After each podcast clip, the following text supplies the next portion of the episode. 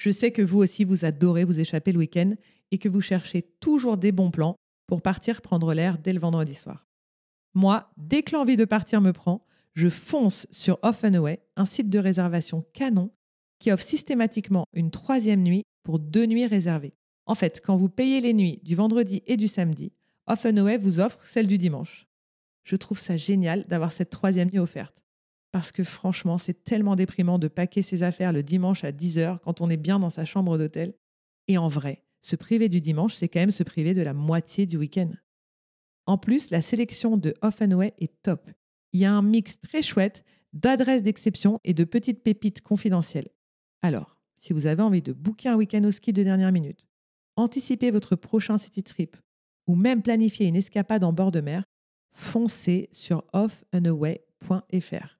Avec plus de 170 hôtels en France et en Europe, je sais que vous allez trouver votre bonheur. Et attention, comme si la troisième nuit offerte n'était pas déjà assez, avec le code Beauvoyage 10, vous bénéficiez de 10% de réduction sur votre prochaine escapade. Alors surtout, beau voyage. Cet épisode bonus, c'est un condensé de bons plans et d'adresses géniales. Découvrez les meilleurs tips de notre invité qu'il a accepté de partager rien que pour nous, rien que pour vous. Si j'ai envie de faire la même expédition au Népal, je passe par quelle agence? Alors, les Amis Himalayan, c'est l'agence qu'on a utilisée et c'est une agence qui a été euh, choisie par l'organisateur de notre groupe. Depuis le début, ça s'est super bien passé. Ça coûte combien? Ça coûte euh, avec l'avion 6 000 euros globalement pour trois semaines. Est-ce que tout le monde peut le faire? Ouais, je pense sincèrement que tout le monde peut le faire avec l'envie de monter un sommet et quelqu'un qui aime la montagne, quoi. Vraiment. Si je veux me lancer un premier défi, je fais quoi comme ascension en France? Oh, euh, les dômes de Miage, c'est joli, euh, c'est euh, très accessible, c'est quand même long à la fin pour redescendre. Je dis ça, je l'ai pas fait, mais je suis passé juste à côté, je connais bien le, truc. Sinon, le Grand Paradis, à 4000. C'est quoi l'indispensable à emporter avec toi?